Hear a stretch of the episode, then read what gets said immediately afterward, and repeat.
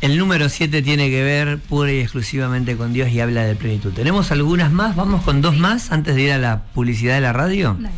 Se narra en la Biblia un caso de antropofagia, que es comerse a una persona humana. La triste historia se encuentra en Segunda de Reyes 6, 28, 29. Terrible, ¿no? Terrible. Eh, una, una situación muy particular. Mencionarle el texto para que lo busquen y los lean y a ver si la próxima nos tiran el dato de lo que relata el pasaje justamente. Segunda de Reyes 6, versículos 28 y 29. Pueden buscarlo, pueden leerlo y el próximo, el próximo programa, que es el lunes, si quieren comentarnos, si quieren compartir con nosotros, nos lo comentan, nos comparten. Tarea para casa. Exacto, tarea para casa y nos cuentan qué les pareció. Vamos con la última, Rosy. ¿Es la séptima? Bien. El libro de Isaías es conocido como la Pequeña Biblia. Contiene 66 capítulos. Los primeros 39 hablan de la historia pasada y los otros 27 hablan de las promesas del futuro. Así es. Es este como Antiguo Testamento y Nuevo Testamento, pero también cambia drásticamente el contenido. ¿no? Vieron que muchas veces se dice el Antiguo Testamento es la ley. Y cuando se piensa en la ley, se piensa en que es todo castigo, que es todo juicio divino, que todo es no, que todo es vara.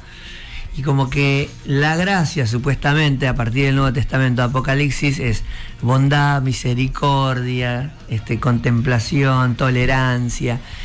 Y es como que este, marcamos mucho eso. No es tan así.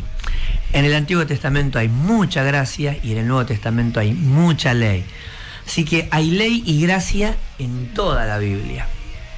Pero Isaías tiene esa particularidad, que los primeros este, 39 capítulos habla acerca del descontento de Dios con la realidad espiritual de Israel y de Judá. Y a partir del capítulo 40 en adelante comienza... Llegué al 40. ya no me retan más. Ya no, claro, es hijo mío, mi siervo eres tú. Promesas, muchas promesas. Exacto, tiene que ver con la restauración futura de Israel, de Jerusalén, así que, bueno, tiene que ver un poquitito con eso, pero tiene esas similitudes, ¿no? Con toda la Biblia, así que eh, es precioso. Es el, el profeta evangelista del Antiguo Testamento. Bueno. Eh, Lo, se lo conoce también como el profeta mesiánico. Es hermoso. Bueno, algunas curiosidades de, de la Biblia y en este caso del libro de Isaías. Muchas gracias, Rosy. Tenemos más para la próxima. Sí, para la próxima sí, tenemos más. Muy bien, qué bueno.